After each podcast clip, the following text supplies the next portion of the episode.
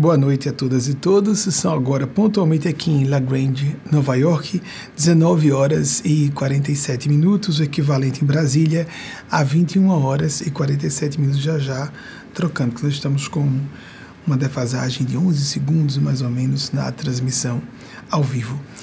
Aproveitando essa questão, antes de pedir a primeira pergunta de vocês, que sempre chegam ao vivo sem o meu conhecimento, é, para manter essa metodologia da espontaneidade das manifestações espirituais. É, queria tocar no assunto da mudança do horário para aquelas e aqueles que acompanham ao vivo, mas que acabam sendo de interesse as reflexões, de interesse geral, porque antes de vir para cá, como já anunciei a vocês inúmeras vezes, eu fico num trabalho psicográfico com os nossos instrutores espirituais sobremaneira Eugênia Spásia e Matheus Anacleto. Nesse ínterim, enquanto conversávamos, eu fui notificado de que havia um debate entre os orientadores e orientadoras da, do outro domínio de existência, se nós começaríamos com um atraso de 19h30, que já estava certo que haveria uma dilação para começar, do horário para começar, uma protelação do horário para começar, ao vivo, porque o interesse maior é que isso fica no ar como um documento, embora exista essa vivência de quem está escolhendo a participação mystique, criar a egrégora e estarmos juntos, unidas. E mas o interesse pelo documento permanente, uma espécie de vídeo documental que fica no ar, porque a ideia é trazermos informações que provoquem elucubrações, introspecção, transformação, havia esse debate se seria 19h30 ou 20 horas. Lá para as tantas eu fiquei sabendo, quase 19h15, que nós começaríamos 19h45. Eles resolveram por bem estabelecer que nós teríamos um ponto intermediário entre a, o horário inicial que eles haviam suposto, para o qual haveria esse adiamento do início de nossa preleção, da nossa live, ou se nós ficaríamos no último horário de 20 horas. Algumas pessoas vão imaginar assim, mas como assim essa confusão toda para um assunto simples, não é? Que eles poderiam planejar de antemão?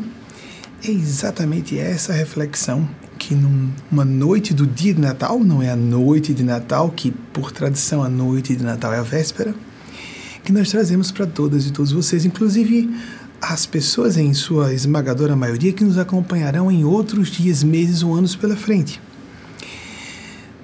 Quando se fala sobre horário, nós estabelecemos uma convenção, data, horário, para encontros entre pessoas. O plano superior de consciência mesmo não tem muita preocupação com a objetividade linear de horário.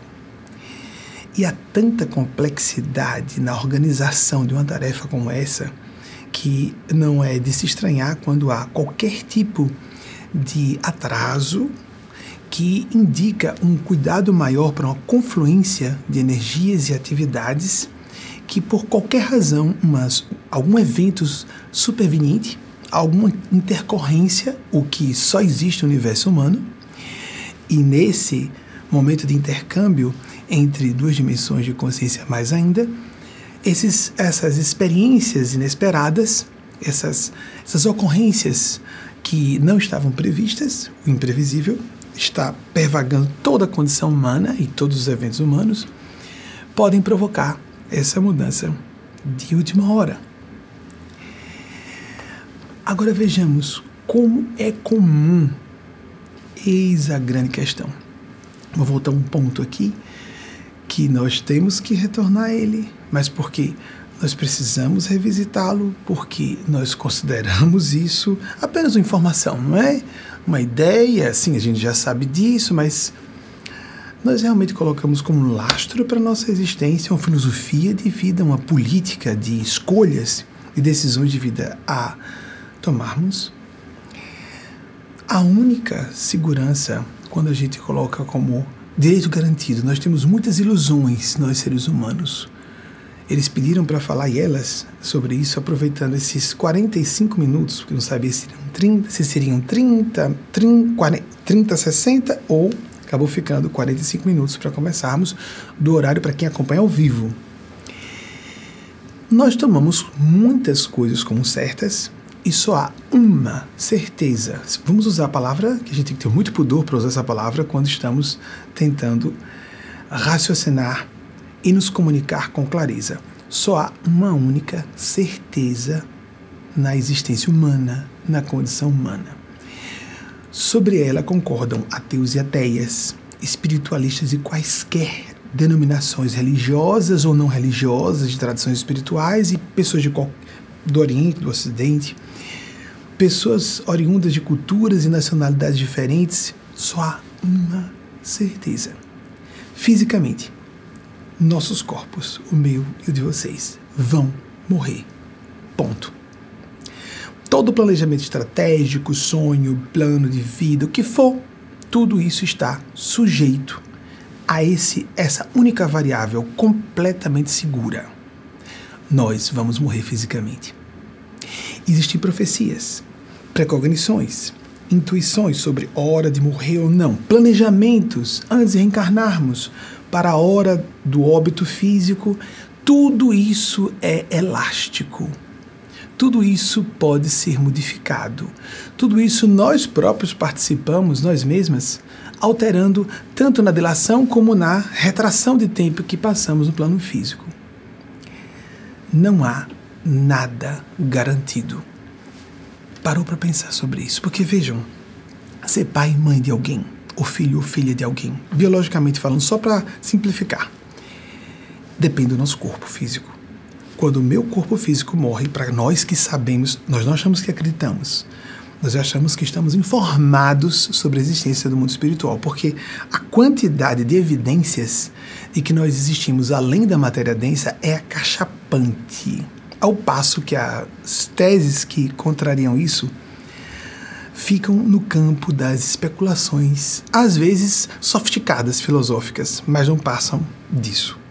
Eu vejo muitas pessoas muito francas, lúcidas e esclarecidas que são contra a existência do mundo espiritual ou da imortalidade da alma, essa tese sobrevivencialista que nós postulamos e muitas pessoas, bilhões de pessoas no mundo inteiro, de que vivemos depois da morte do corpo físico, porque estejam, na verdade, contra, estão, na verdade, contra, nós também, dogmatismos, posturas doutrinárias opressivas, fanatismos, simonia e abuso do poder religioso, como de todas as outras formas de corrupção de funções humanas, de organizações instituições humanas, incluindo as religiosas, sim. Mas nós temos isso como certo. E a espiritualidade do domínio sublime de vida não está preocupada em bater ponto, porque não existe ponto para bater.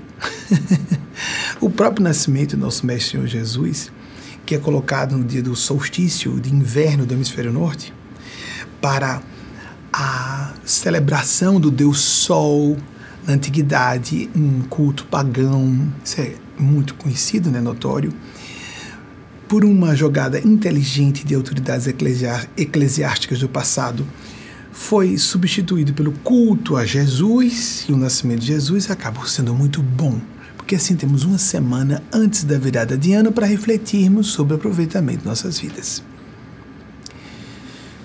Amigas e amigos, é muito comum assim eu estou casado com essa pessoa, eu tenho uma amizade com essa essa outra pessoa, eu estou neste emprego, eu tenho aquele, aquela relação com aquela organização. E é muito comum, rapidamente, nós cairmos numa atitude presunçosa e, em princípio, estúpida, é emocional. Não é que a pessoa não seja inteligente, não seja instruída. A questão é que nós incorremos facilmente nesse vacilo de presumirmos que porque algo é muito importante para nós, porque nós pressupomos um direito constituído, que aquilo não vai deixar de existir, que aquilo vai existir sempre para mim. Não é? E filhas e filhos podem morrer fisicamente. Filhas e filhos podem se desenvolver psicologicamente, mesmo já adultos e adultas, e tomarem rotas diferentes. Não só rotas morar em outro país ou é, em outra cidade, mas de valores. Às vezes, de modo tão dramática a mudança que pode haver ruptura de contato completa. Se nós valorizamos muito um afeto, uma circunstância, a nossa própria vida física temos que investir tempo e atenção a isso. E nós costumamos dar atenção muito mais à vida profissional, acadêmica. Ficamos presos ao que é secundário, porque está baseado nessa premissa: estamos fisicamente vivos. E tudo depende de continuarmos vivos fisicamente. Tudo pode assim desaparecer da noite para o dia. Isso não pode ser ignorado, a não ser que renunciemos a uma visão mais lúcida da vida e queiramos ter planejamentos, sim, a longo prazo, mas que prevejam qualquer possibilidade de alteração de curso porque não é só a morte física que é imprevisível. Demissões, nós agimos como se demissões, divórcios, falências, afastamento de amigos e amigas, desligamento de instituições, como se isso não existisse. Isso acontece na vida de todas as pessoas várias vezes. Em algumas uh, biografias, vocês que estão nos ouvindo, muitos já passaram por mais do que esperavam. Quanto mais velhos no corpo ficamos, mais percebemos como tudo é, é volátil, volátil, pode a qualquer momento desaparecer. Situações efêmeras que são consideradas substanciais e alicerces firmes. Tudo é tão fugaz na condição humana, tudo é tão efêmero e não há, dos, de poetas a cientistas de física de subpartículas que discordem disso. Não só no campo religioso, espiritual, entre ateísmo e acreditar em espiritualidade, mas pessoa de qualquer ordem de conhecimento ou ocupação, se parar para pensar com cuidado, se tiver um mínimo de maturidade psicológica, vai admitir: eu preciso estabelecer uma filosofia de vida que inclua essa única certeza que nós temos. Forte isso, não é? Porque nós somos levados por essa ilusão de que uma certa situação não desapareça a nem parar para pensar. O divórcio veio então para cimentar mais profundamente os relacionamentos, porque se nós sabemos que a pessoa que está conosco pode nos despachar para um divórcio, sem dúvida, qualquer pessoa. E principalmente quem é despachado ou despachada, a pessoa que tem certeza que a conquista está feita. Quando nós sabemos que existe o divórcio, que existem ex-amigos, que existem relacionamentos biológicos, não desaparece o vínculo genético, ah, querendo dizer, os nossos, nossos corpos são parentes biológicos de outros parentes da nossa família consanguínea. Mas a relação, não há neutralidade na relação com entes queridos consanguíneos. Mas o ente querido pode virar um inimigo, uma inimiga. Não há neutralidade, a pessoa pode, em vez de estar muito próxima, ficar bastante antagônica muito. Muito. E as pessoas costumam esco, esco, vamos colocar, lançar coices em casa à vontade, já que papai e mamãe podem aguentar o que eu quiser fazer, ou que o irmãozinho, a irmãzinha será sempre amigo meu, amiga minha, e essa pessoa é boba, o que é isso? Ela não vai se libertar, ela precisa de mim? Será mesmo? E quanto a mim mesmo, a mim própria, para vocês que têm ou gênero ou identidade de gênero da feminilidade. Eu me sinto cisgênero, identificado com o sexo que me foi designado, o gênero que foi me designado no nascimento. Então, como fica? Nossas certezas, nossas ah, convicções não são fatos. Já citei aqui Marco Aurélio quando ele fala que convicções têm pressão. Agora estou com dúvida foi Marco Aurélio, então não vou citar é, detalhes sobre Marco Aurélio. O que nós vemos é uma perspectiva, não uma verdade. O que ouvimos é uma opinião, não um fato. Temos que prestar atenção em nossa própria subjetividade, é inexorável, inescapável. Nós não temos como escapar de nossa subjetividade, da nossa perspectiva pessoal. Há poucos fatos que nós podemos dizer realmente são fatos realmente é, é uma realidade? A física quântica nos diz que o que a gente toca e vê não é o que a gente toca e vê. Quando há uma imbricação entre é, os, as observações da física de subpartículas, da física quântica e o que não necessariamente é a física quântica, a mesma física determinística do astrofísico do infinitamente grande, a micro, a física do microcósmico como do macrocósmico. E as reflexões ou ilações inferências feitas a partir de estudos de neuropsiquiatria neuro, as neurociências de um modo geral, nós vemos como existem ilusões. Eu estou vendo, eu estou vendo. Pois é, o que o seu cérebro está dizendo a você que você está vendo, que nós estamos vendo.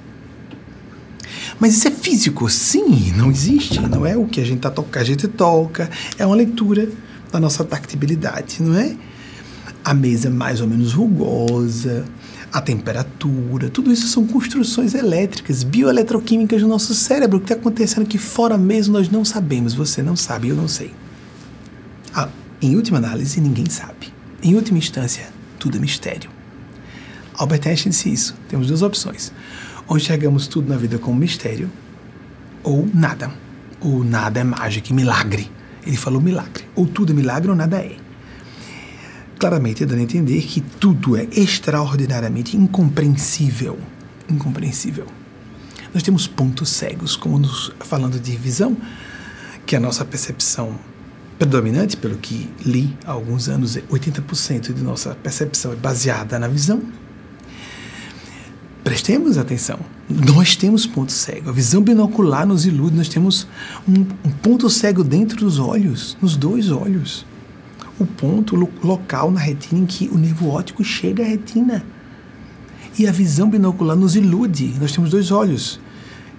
Nós não vemos o ponto cego, o cérebro dá um jeitinho de maquiar.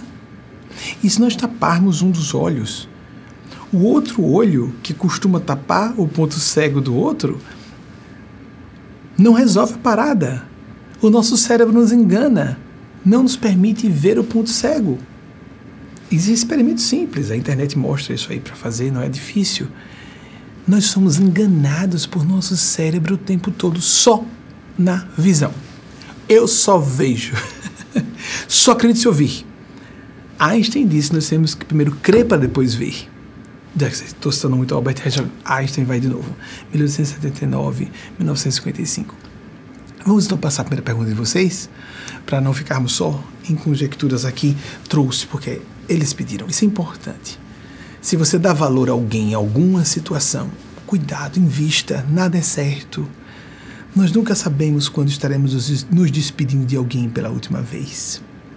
Nós nunca sabemos. Eu vim para cá, para o evento que já foi confirmado para nós faremos um evento presencial paralelo na CCW 67 do ECOSOC da ONU, com a nossa organização, movimento que é faz parte do Conselho Consultivo, é, um, é considerado um órgão consultivo do ECOSOC, formalmente considerando Sociedade Filantrópica Maria Nazaré, que algumas pessoas vão procurar, tem gente que fica do, imaginando cruzes. Ah, ser humano ser humano, né? Só se alguém quiser pesquisar é Sociedade Filantrópica Maria Nazaré, a razão social que é o consultivo da ONU. A pessoa pensa o que quiser, porque às vezes está acostumada a mentir muito, não é?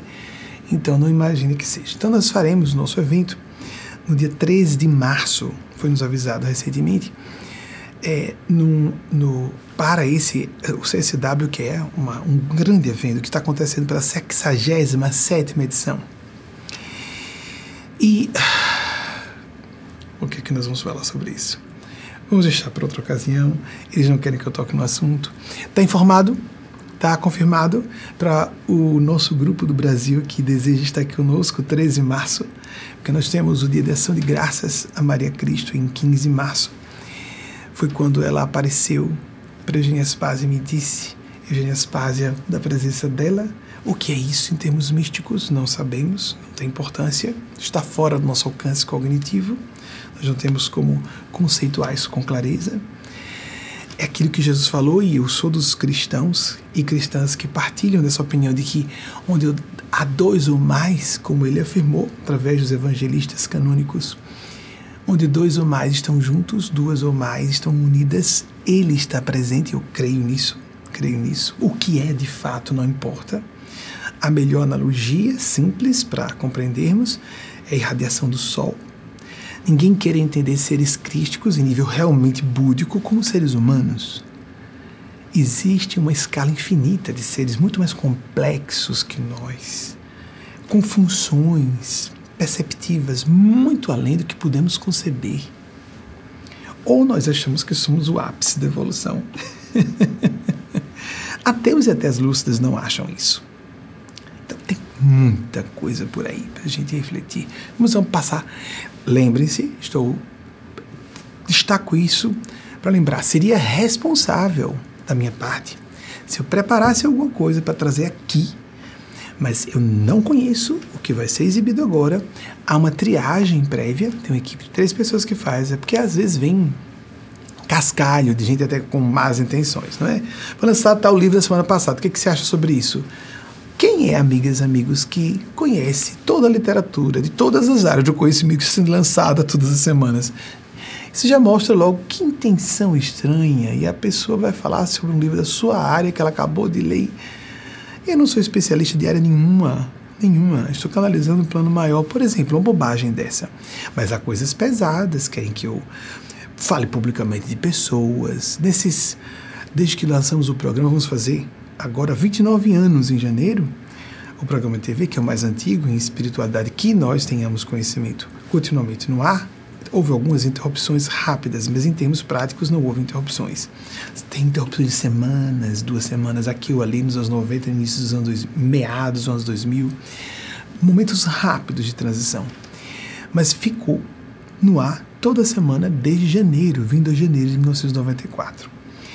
Então, nós vamos mantemos esse mesmo sistema de perguntas. As experiências foram bastante desagradáveis inúmeras vezes e antes não havia essa seleção prévia e hoje nós temos essa seleção prévia para que ela chegue, chegue alguma coisa de interesse coletivo. Há inclusive há duas especialistas em português. Uma uh, graduada em letras pela USP, Luciana Conde, querida amiga e irmã. Uma outra muito querida amiga e irmã, Leilani Ramos, que é linguista e tem não só mestrado e doutorado na área, mas trabalhos de pós-doutorado em português, estudando em Portugal. Essas pessoas dão uma arrumadinha simples na sua pergunta, porque ela pode aparecer um pouco diferenciada. Não se estranhe. Desculpem as interrupções do que eu ia desenvolvendo, foram propositais a parte delas e deles. Alguma coisa eu sei, mas nem tudo fico sabendo. Sobre o atraso, passar de 30 para 45 e não para 60 minutos de atraso, para quem está vendo ao vivo, que for. Isso é tão bom. Sabemos que estamos sendo assistidos e assistidas por seres muito superiores a nós, não só em inteligência, mas em bondade também. Então vamos passar a pergunta de vocês que nos, está as que nos estão chegando ao vivo. Uma delas está selecionada para ser a primeira. Vamos ver então a primeira pergunta, eu vou ver, ler junto com vocês. Então, mantenho esse sistema de ao, de ao vivo, chegar a pergunta com vocês para caracterizar o trabalho de canalização desses espíritos do bem não seria, não consideraria responsável se eu estivesse falando só por mim. E não venho e não estou falando só por mim. Ponto. É minha opinião muito bem estabelecida, com muitas evidências no correr, só de trabalho com espíritos de Aspásia e estou para completar 35 anos em abril. Então, já estou rodado, via, calejado, é, velho de guerra, né, como se diz, eu não sei o quanto essa expressão é, é do Nordeste ou extensa, extensiva ao Brasil inteiro, mas já estou bem calejado, sei que não estou sozinho. Agradeço a gentileza de quem julga que não, que eu estou só. Que beleza, estou acompanhado. A primeira pergunta, que é a próxima provocação, porque a primeira foi dos espíritos, dos nossos bons espíritos com esse assunto sobre o atraso. Eles queriam que eu falasse sobre o que eu acabei de discorrer, embora eu soubesse alguns pontos do que eu falaria por provocação deles. O resto eles vieram já desenvolvendo enquanto eu falava. Então, a primeira pergunta. Eduardo Nascimento, de João Pessoa, Paraíba, nosso nordestino, conterrâneo de certa maneira. Existe uma cultura própria do Nordeste, não é? Poderia falar sobre preguiça e procrastinação versus disciplina e evolução moral?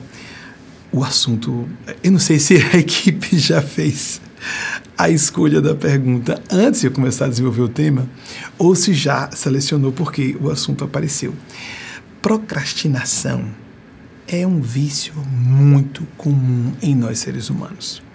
Tanto quanto há pessoas afoitas, dadas a comportamentos intempestivos, impensados, que estão na, no extremo oposto do vício da procrastinação.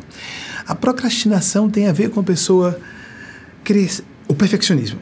Tem gente que acha isso bonitinho. Eu sou perfeccionista. Você é perfeccionista ou é vaidoso vaidosa demais e está na ilusão de não poder cometer erros ou não agir se não for a base da excelência sempre? Pessoas, ah, eu sou tímido. Tímido vem do latim timere, ter medo. Medo de quê? De quebrar uma imagem sobre si, não só para outros, pode ser orgulho no Brasil é como isso, né? O aluno, o aluno diz, eu não estudei nada, não estudei nada. Como se fosse bonito a pessoa ser indisciplinada e preguiçosa. E, ou irresponsável. Irresponsabilidade é inconsciência, não é? Ah, não estudei nada. Isso significa que se a pessoa... Esses autores americanos falam sobre isso também. Os primeiros que li, desculpe quando falo autores americanos, porque no passado eu não me preocupava em registrar quem é que estava dizendo o quê. E alguns eu sei que li, mas não sei quem foi não fazia, não tinha a preocupação de criar resenhas ou o que fosse. Com o tempo é que fui me preocupando em dar o crédito às pessoas, porque eu fui vendo gente plagiando com más intenções. E muita coisa eu conheço por leitura, outras por leitura e confirmação dos espíritos, outras o inverso. Os espíritos falaram antes, depois vi que havia autores comentando alguma coisa, e alguma coisa eu posso ver depois, que foi dito por alguém e eu não sei se em algum momento antes a espiritualidade maior nos falou.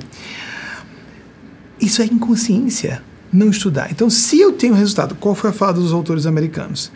Se eu digo que eu não estudei nada, eu digo para mim mesmo o seguinte: se eu uma nota boa, fantástico, eu sou tão inteligente que eu tiro nota boa mesmo sem estudar. E se eu estudar muito e tirar nota ruim, então eu não posso dizer que eu sou tão inteligente assim. Para mim mesmo, não só para outras pessoas. Então, esse relaxamento, essa preguiça, o Brasil tem um vício de pouco trabalho. Aqui nos Estados Unidos tem uma cultura estoica em relação ao trabalho exagerado, esse padrão de estoicismo. Há muita preocupação, criou-se aqui nos Estados Unidos, não à toa, o tal do workaholic, trazendo a ideia do, do alcoólatra para a pessoa viciada em trabalho. Porque ela foge, ela foge da, de enfrentar problemas na vida familiar, na vida pessoal, na vida psicológica interna. Às vezes a vida pessoal, quero dizer, nos relacionamentos mais íntimos, conjugais, por exemplo.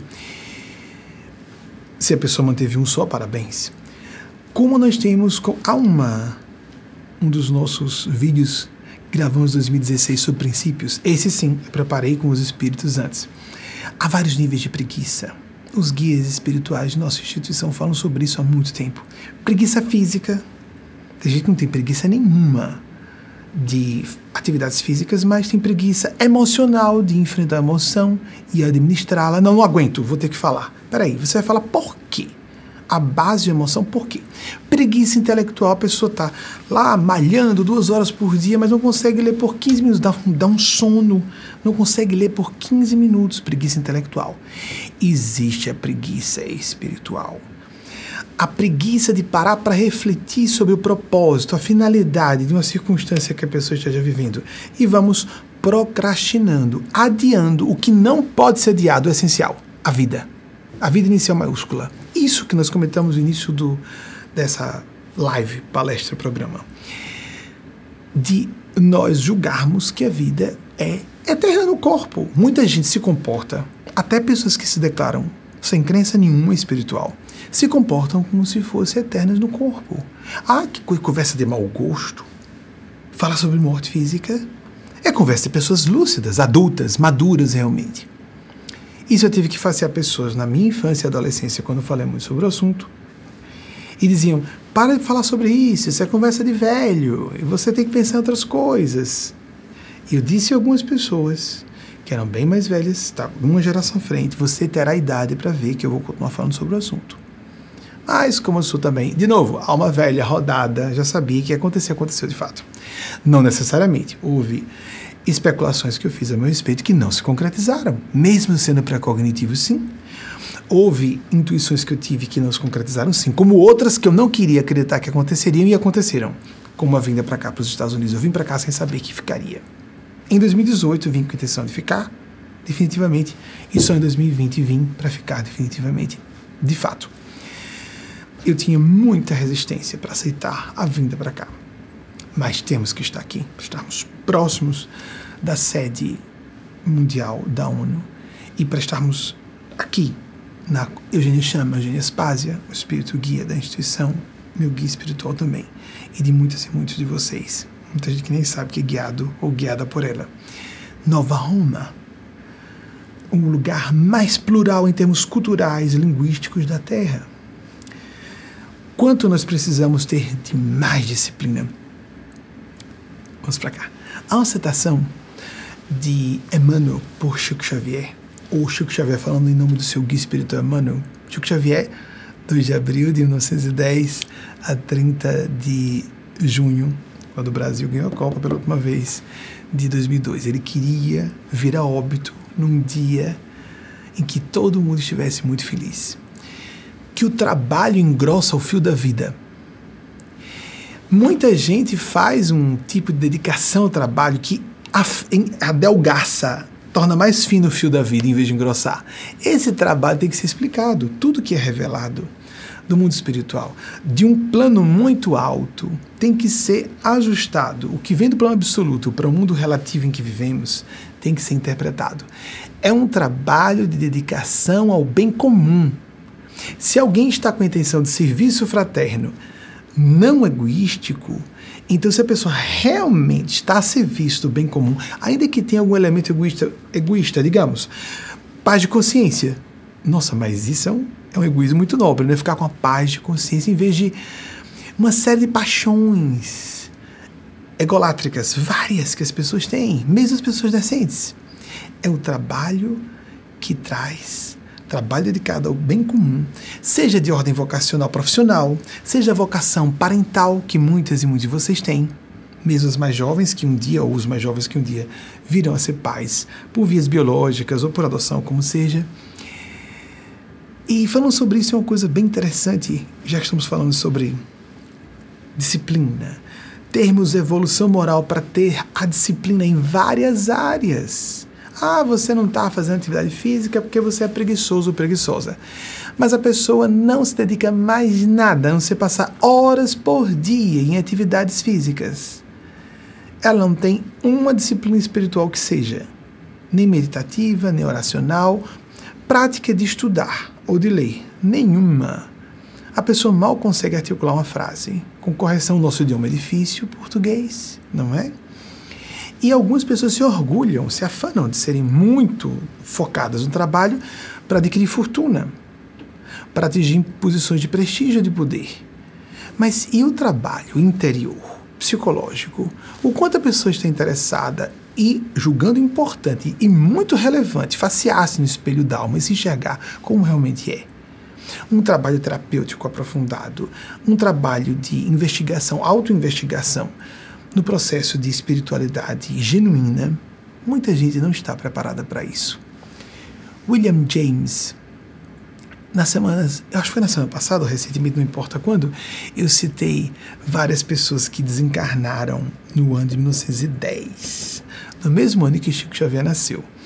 William James, que já citei aqui em outra ocasião, mas com outra citação, que foi um psicólogo e filósofo norte-americano que viveu entre 1842 e 1910, disse: se você tem capacidade de mudar de ideia, ou mudar a sua mente, porque em inglês dá para dizer das duas formas e interpretar das duas formas, se você tem capacidade de mudar de opinião, você pode mudar de vida, pode mudar sua existência. Sim, o curso da existência. Temos uma margem de manobra menor do que nós gostaríamos, mas podemos modificar um outro norte-americano que também. Esse eu deixei. William James, eu não citei quando falei do ano mágico de 1910, não é? Que várias pessoas vieram a óbito de áreas, disciplinas diferentes do conhecimento humano. E, no entanto, por que todas desencarnaram exatamente em 1910? Fiquei uma, uma interrogação no ar, não é? E eu citei, sim, outro norte-americano, Mark Twain. Olhem só o que Mark Twain disse, em 1835, vindo a óbito em 1910. Nessa sua última encarnação, ele continua desencarnado até onde eu tenha conhecimento. Isso não é importante, não é? Ele disse: quando nós nos inclinamos a uma opinião popular, chegou o momento de parar para refletir. Mark Twain é um cara extraordinário. E, é, eu digo é porque vocês sabem que eu tenho convicção, não é da, do mundo espiritual, é da vida, da imortalidade da alma. Não tenho contato com o espírito dele. Apenas, pelo que me consta, ele continua despojado da matéria densa. Não voltou. E o é, Mark Twain, em certo momento, é, Wagner, meu esposo, gosta muito das citações dele, de vez em quando eu fico provocando riso, porque ele diz, por exemplo, quanto mais eu gosto, quanto mais eu conheço a humanidade, mais eu gosto do meu cão. Há homens que morrem aos 27, mas só são enterrados aos 72, invertendo, não é? Quantas pessoas morreram moralmente, desistindo de, de, de ter esperança, em vez de procurarmos uma fé inabalável? Temos que ter uma fé lúcida, ajustável, inabalável. Isso parte de fanatismos, não é? Nós temos que ter uma fé que esteja em reconstrução contínua, onde nós vamos ficar com uma fé farisaica, hipócrita. Como qualquer área do conhecimento do, a, da ação humanos. Prestemos atenção a essas ilusões diversas que nós temos. Só para a gente rir um pouco no meio de tanto assunto sério, a primeira citação que eu conheci de Mark Twain, falei para um grupo de amigos na nossa ceia de Natal, véspera, Natal, noite de Natal, véspera, não é? Um grupo pequeno estava conosco, alguns, uma família que esteve aqui é, em, a, conosco também, vinda do Brasil, Giovanni Lírio e sua esposa Teresa Cristina, Teresa Cristina Lírio. E ele que está fazendo doutorado em filosofia, estávamos conversando sobre isso em um certo momento. É, nós falávamos sobre é, as provocações de Mark Twain e eu comentei com ele que a primeira, e para quem estava próximo, a primeira citação que eu vi a Mark Twain foi estudando inglês na adolescência. E o, a citação era essa: ele achava parar de fumar a coisa mais fácil do mundo. Ele parava de fumar várias vezes ao dia. 98% dos casos de pessoas que tentam parar de fumar no momento, né, a nicotina ao lado da heroína é das drogas e é uma das. A última vez que eu li sobre o assunto eram mais de 1.300 substâncias venenosas que o tabaco é, possui.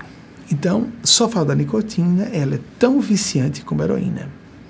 Então, tenhamos muito cuidado com esse tipo de é, permissividade, a falta de disciplina, de evitar vícios. Porque eles são agradáveis em algum, alguma gratificação imediata, que é falta de inteligência emocional e preguiça emocional. Nove segundos eu fiquei pasmo quando pela primeira vez li isso. A pessoa dá uma tragada, nove segundos o cérebro recebe um efeito de alívio e compensação pelo que a pessoa o sofrimento que a pessoa esteja fazendo. E nós podemos sim fazer uso de até as drogas psicofarmacológicas quando temos a consciência de que elas só são um pé de um tripé, já falei com vocês, e há outros autores que comentam isso também, não somos só nós que trazemos essa ideia.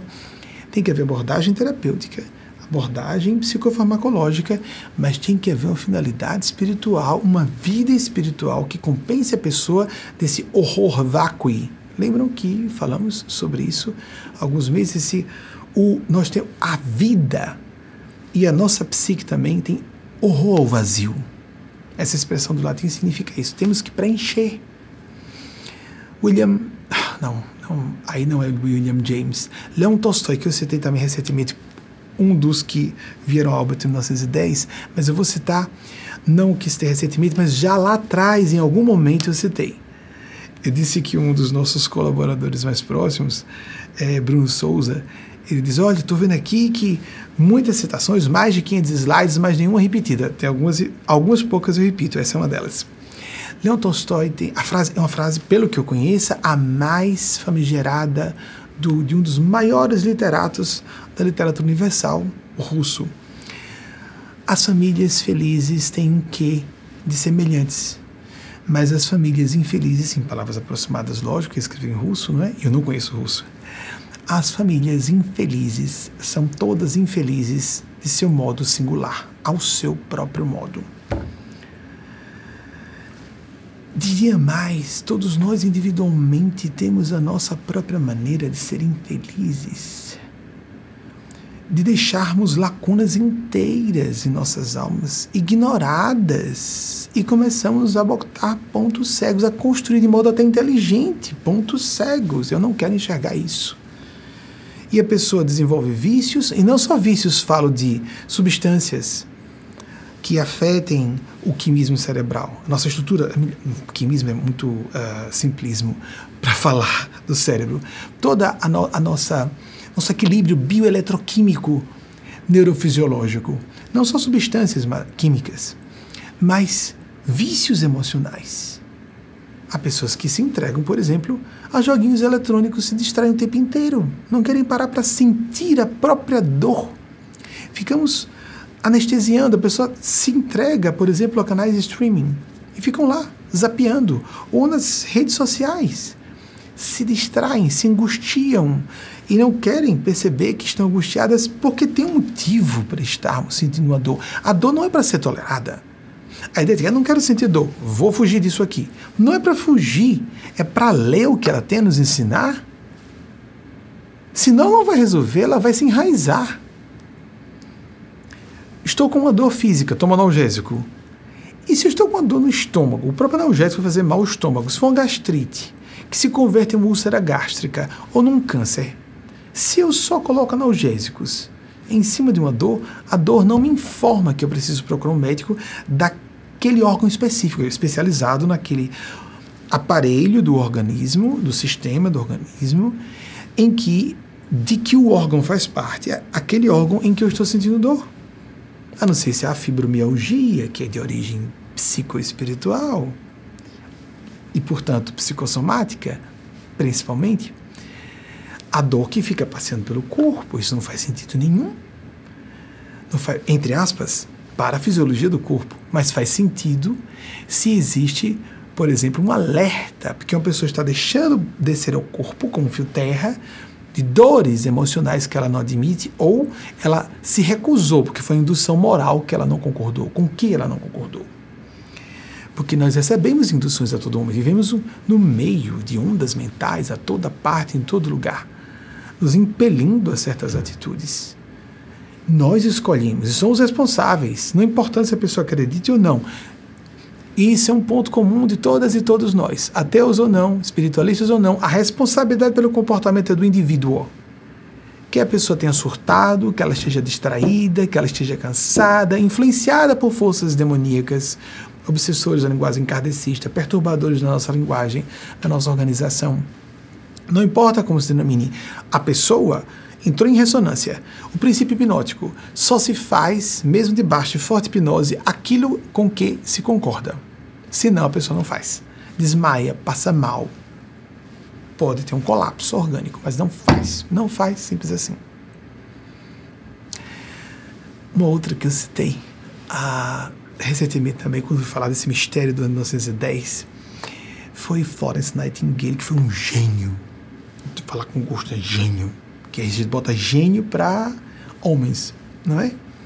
Não colocamos gênio para mulheres. Marie Curie, 1867, 1934, se não me falha a memória.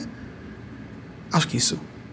Ao contrário, 1864, 1937. Eu acho que é 1867, 1934. Creio que seja esse, essa, essas datas. Vamos ver já já quando o pessoal fizer a pesquisa. Marie Curie, eu tive o desgosto, para minha perspectiva de hoje, de ver citações ao casal que ri, uma mulher que teve por mérito próprio, porque o marido foi seu professor no início, ela superou completamente o professor, professor que se tornou marido virou seu assistente, porque ela era o gênio. Ganhou dois prêmios Nobel em Química e em Física. Poucas vezes se repetiu na história do prêmio Nobel. Muito bem. Lá atrás, uma mulher Amigos, amigas, vocês sabem que temos como ter noção do que era a resistência do meio acadêmico basicamente mas masculino naquela época, então. Então, Florence Nightingale, que era, ela deu contribuições à estatística, várias áreas, mas basicamente criou a enfermagem moderna como uma academia, como uma ciência. Florence Nightingale também veio ao óbito em 1910, em, uh, nascida em 1820 e eu citei aqui recentemente, com datas atrapalhadas, pelo que eu me recordo, eu citei as datas atrapalhadas, A Guerra da Crimeia, em que ela ficou famigerada como a Dama da Lamparina. Lembra que eu citei isso aqui há poucas semanas? Aí tem uma mística interessante que é o que eu gostaria com os nossos amigos e amigas espirituais trazer para vocês. A evolução moral, a disciplina daquela mulher que dormia duas horas por noite durante a Guerra da Crimeia, 1853 a 1856. Tem uma razão para o 56 agora. Por isso que estou corrigindo aqui. Duas horas por noite para cada cabana montada de hospital de campanha, ela examinava noite adentro a limpeza dos locais. Não havia ideia de higiene. Ela foi relativamente contemporânea de Pasteur, mas não havia nenhuma informação segura científica sobre. Falava-se dos miasmas, não é?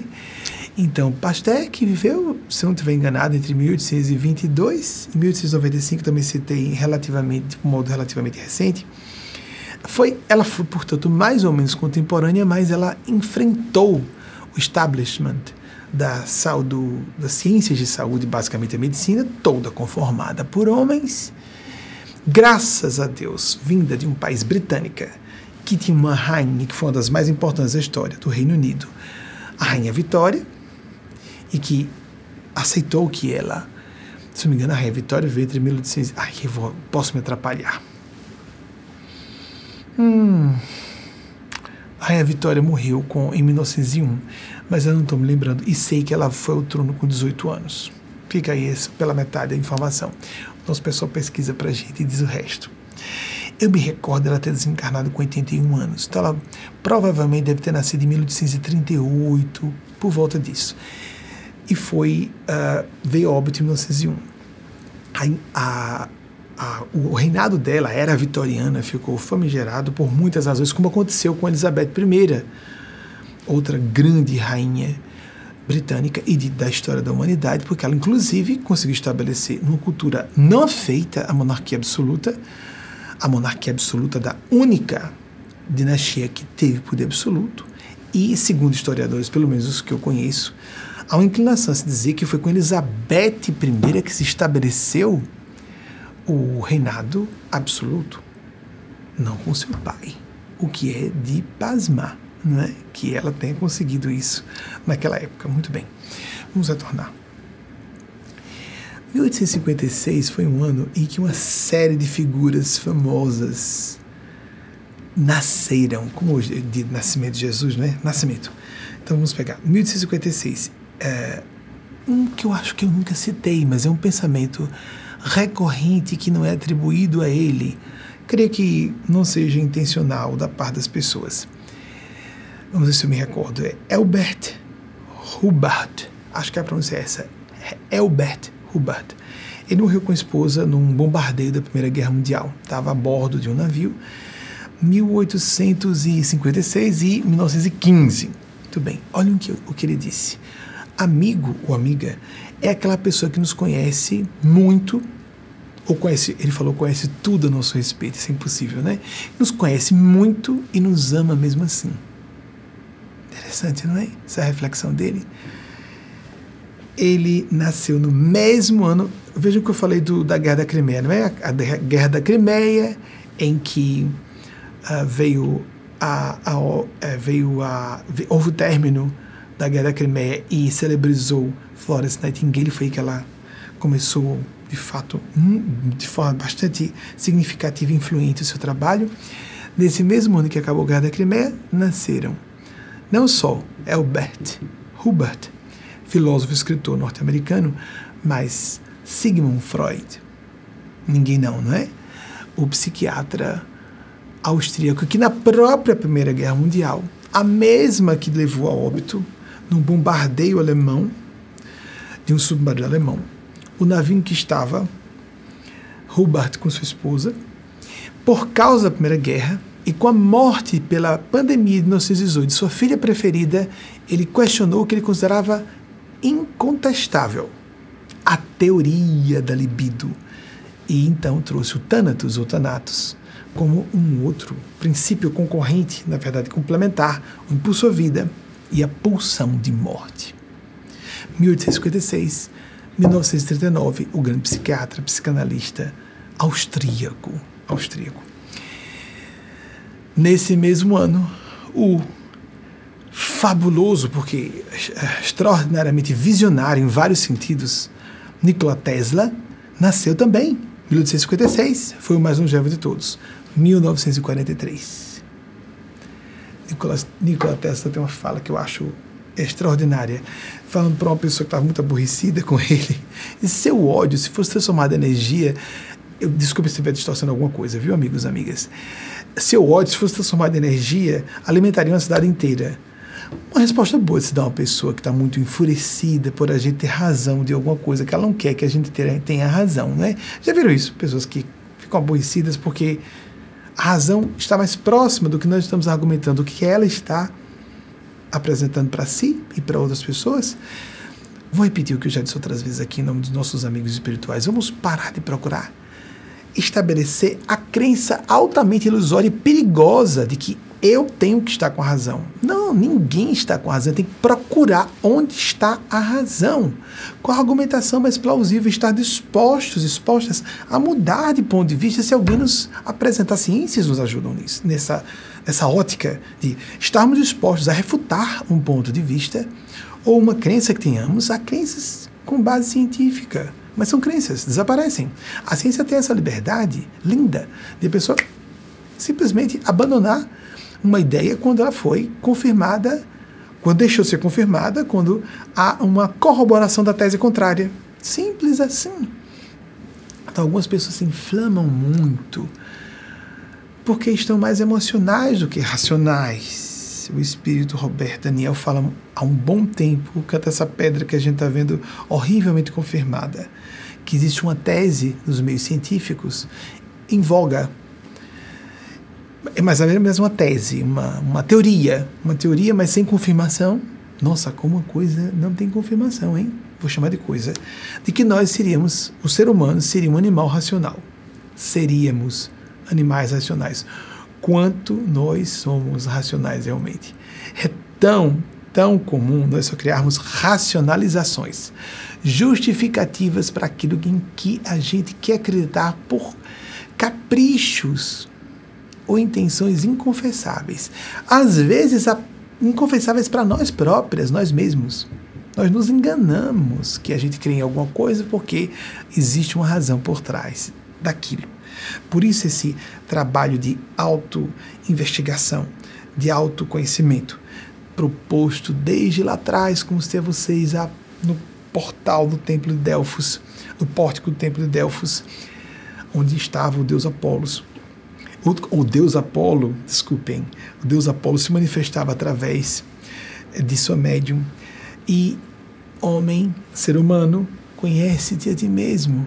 Nós precisamos nos conhecer em camadas e camadas cada vez mais profundas para nos surpreendermos, não perdermos a aptidão de nos maravilhar. Está num dos nossos princípios, na série Princípios dos Vídeos nosso canal YouTube não perdemos a capacidade de nos maravilhar, para também não perdermos a capacidade de temer.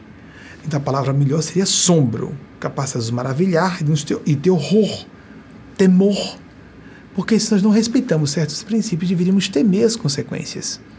Porque qualquer princípio da lei, leis da vida, espirituais, divinas, não vão deixar de existir, porque eu digo, ah, eu não acredito nisso, isso não vai acontecer. Não existe lei do karma, lei do retorno, não existe, não existe. Vai continuar existindo assim como a lei da gravidade, simples assim.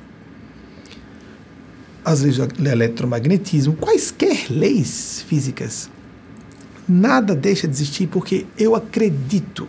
Isso é pensamento pré-mágico, infantil, da criancinha com menos de 3 anos, que a gente diz, olha um carro. Aí a criancinha fecha os olhos porque ela supõe que se fechar os olhos, o carro deixa de existir, ela não vai ser atropelada há pessoas um pouquinho mais velhas do que uma criancinha de 2 a 3 anos que parecem preservar o mesmo nível de ilusão. E temos que ficar atentos e atentas para nós mesmos, nós próprios, não incorrermos num disparate, uma feiura, até para um sentido do ego, do ego maduro, não é? Uma feiura para uma pessoa adulta ou inteligente, ou que se julgue instruída ou inteligente. Mas mais do que uma feiura, é um perigo você não percebe que eu estou buscando a razão dela estiver. Capacidade de assombro. Os espíritos me deram um toque que essa semana Wagner me provocou assim. Quando foi? Do nada. Estávamos fazendo a prece, é, Fagner, meu esposo, todos os dias antes de dormir, nós fazemos uma prece juntos. Decidimos assim: no dia que eu faço uma palestra fechada ou aberta, nesse dia eu faço a prece antes de dormir. Antes, de ambos dormirmos. No dia em que não tem palestra pública, são três dias na semana, os outros quatro têm, ele faz a prece. Ele deu um jeitinho para eu fazer mais prece do que ele. Foi esperto. Não tive como negar, né? Então, a responsabilidade maior é minha. Do nada ele me puxou essa. Quando foi mesmo que houve o primeiro voo é, transatlântico? Ah, então eu disse. É, alguns de vocês que gostam mais de aviação podem conhecer. Esse voo foi é, um feito é, surreal para a época. Um voo direto de Nova York a Paris. Se eu não me engano, chegou em 20 de maio de 1927. 27, quase 100 anos. Charles Lindbergh, 1902, 1974. Quando eu disse a Wagner que, era, que os números eram esses, né, ele disse: Mas peraí, mas o 14 bis foi quando? de é, Santos Dumont, nosso compatrício. Santos Dumont, 1873, 1873 a 1932, de uma forma lamentável, né? Creio que muitos problemas Santos Dumont portava, inclusive como biógrafos. Tem uma biógrafa americana que dá com certeza que ele era homossexual. Tem uma quantidade curiosamente alta de percentual de gays LGBTs no meio de, dos gênios científicos, artísticos, os, os grandes estadistas e. Bem, Santos Dumont, 1873 a 1932, ele disse que o motivo de é, surripiar a própria vida física foi o horror da aplicação indevida uh, do seu invento levantou 14 bis por 2 a 3 metros de altura do chão, por algumas dezenas de metros, não sei se chegou a passar de centena. Na Paris Perplexa, de 1906. Ele disse: É isso mesmo? 21 anos? Eu, sim, 21 anos.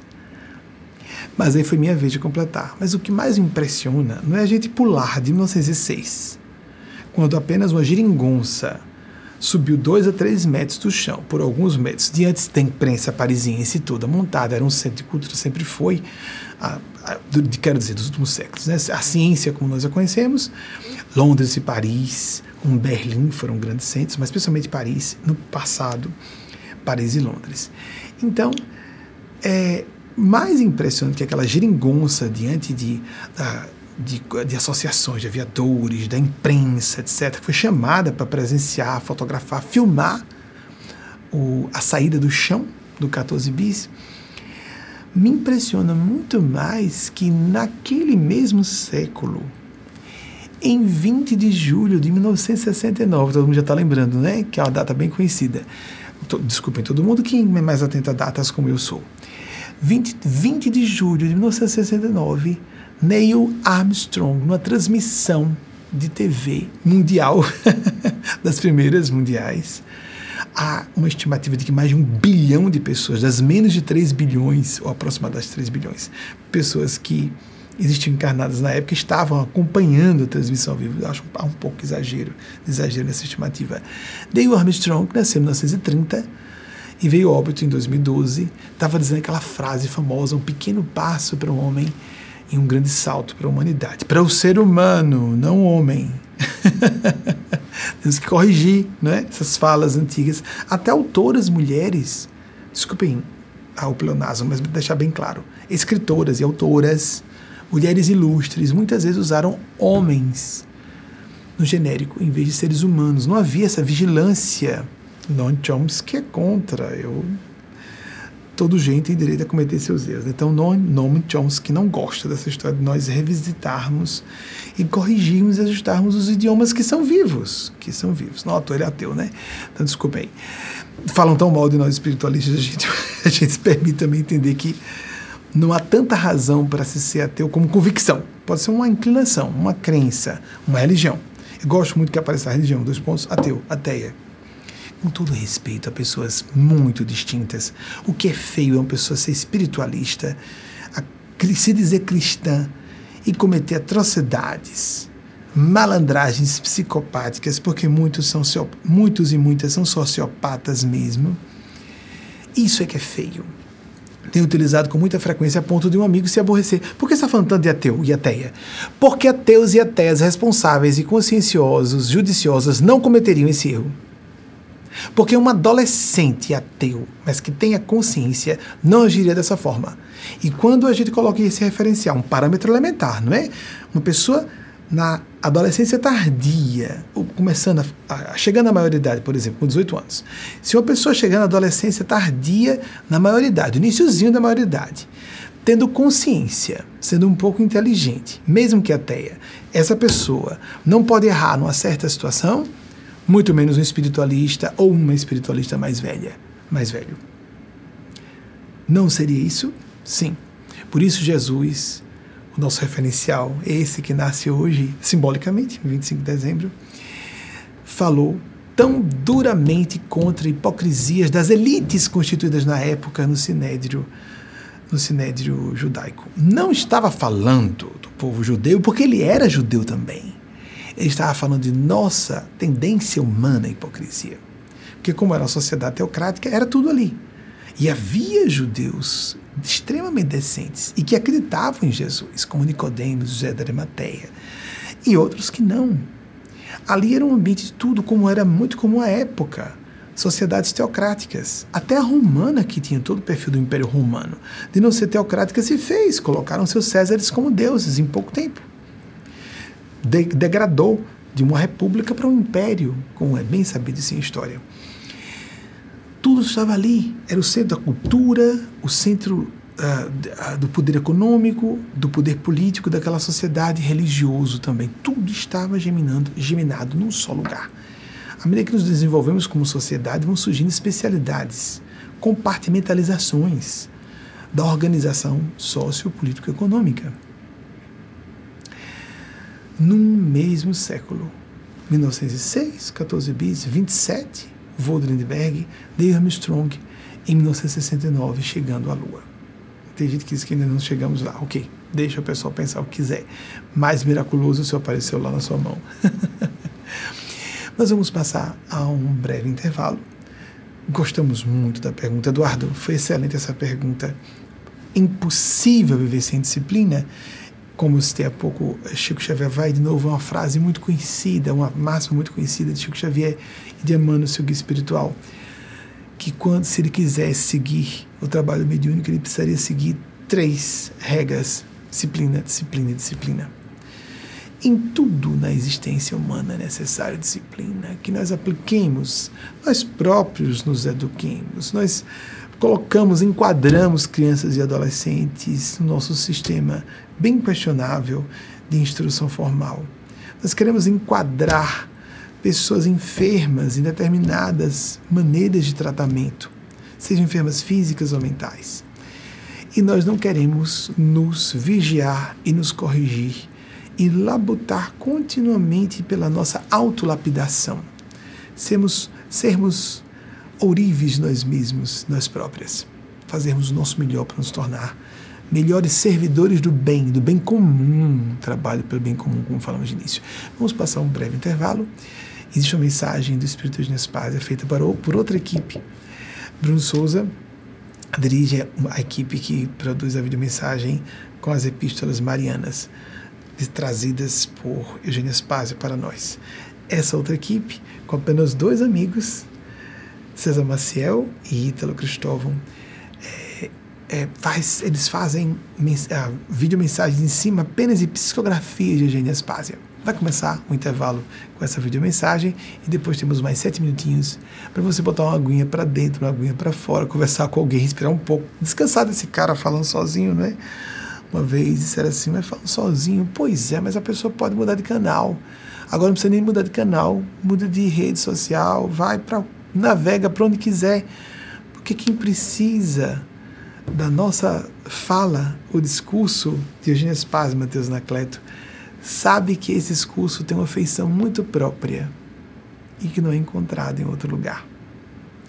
Nós vamos falar sobre isso para não parecer que estou falando de mim, não estou. Estou falando, graças a Deus, consciente de que apenas sirva seres muito superiores a mim. e que sirvo com precariedade. Ai, ai, que vocês pudessem ouvi-las e ouvi-los. Esses seres representados por Eugênio Paz e Mateus como eles se apresentam, diretamente. A falta de, estou aqui fazendo as vezes de. Mas com muita honra, pela misericórdia de prestar esse serviço, enquanto me for autorizado isso. Porque nós não sabemos, nem eu, nem você, nem ninguém, se amanhã estaremos vivos. Ontem, um outro amigo presente em nossa ceia de Natal falou de uma colega que, aos 22 anos, num passeio com uma criancinha, já mãe, aos 22 anos, tropeçou uma escada, bateu a cabeça, foi se deitar e amanheceu morta. 22 anos. Eu tenho um outro testemunho de um contemporâneo da Faculdade de Direito que aos 24 anos sofreu aneurisma cerebral e embarcou. Comentei com esse nosso amigo irmão que pode ter sido uma bênção para ela. Porque se uma queda fez com que ela amanhecesse morta, se ela amanhecesse viva fisicamente, poderia amanhecer tetraplégica, com graves distúrbios cognitivos, talvez sem condições de comunicação, presa no corpo por anos sucessivos, como Há um caso famoso em minha cidade natal, que por mais de 20 anos, um rapaz muito rico, de uma família tradicional, que era um playboy, muito invejado, sofreu um acidente de carro, uma estripulia no trânsito e ficou 20 anos acamado. Os amigos visitavam o parentes, apenas lágrimas corriam dos olhos. Tenhamos cuidado cuidemos para não praguejar ou zombar de coisas sagradas, porque elas existem. E também de seres do mal, dos gênios das trevas, existem. Existem gênios celestes angelicais. Existem gênios do mal, e nós nem precisamos pensar muito, porque aqui na Terra encontramos, não é? Respeitemos o que nós, mesmo que não acreditemos muito, sugiro que não zombe de coisas sagradas, porque elas existem tanto as celestes que podem nos deixar ao alvedrio das forças do karma, do retorno, da lei de justiça divina, que é casada à lei de misericórdia, é uma coisa só, é a lei do retorno. Recebe misericórdia quem faz para merecer, recebe a justiça também quem fez para merecer. E às vezes a justiça chega mais rápido para quem merece mais. Que paradoxo, não é? Vemos um chefe do executivo na Rússia fazer o que faz. Vimos Adolf Hitler fazer muito pior. E, no entanto, algumas pessoas de bem sofrem a resposta da vida por um ato que elas próprias porque elas próprias se condenam rapidamente, porque um bom aluno, um filho ou uma filha é repreendido ou repreendida com mais rigor. Uma analogia simples que fazemos para compreender o que em primeiro exame é paradoxal e logo vai ficando mais esclarecido quando pensamos Pois é, a pessoa mereceu ser repreendida, ter ser trazida de volta a uma rota, a sair do desvio de rota, e outras não merecem. E são usadas com seus maus feitos para que várias milhões, às vezes, centenas de milhões de pessoas sofram um karma que é devido àquela multidão. Depois, essa pessoa que aprontou, quer ela, quer ela acredite ou não, vai dar conta de tudo isso. Não há ninguém que escape à lei de justiça justiça divina, muito acima da justiça humana. A justiça humana compõe essa justiça divina, mas a justiça divina vai bem além. Assim como a misericórdia de Deus, que se faz infinita para todas e todos, inclusive quando a justiça vem em seu nome cobrar algo de alguém no momento sempre certo. Nós podemos não entender quando chega, mas podemos adiante chegar a conclusões magníficas, como foi o caso de uma família devota de Sai Baba. Swami Satya Sai Baba certa vez foi procurado por um casal de devotos. Um filho de 16 anos estava muito adoentado, desculpe porque ele chegou a.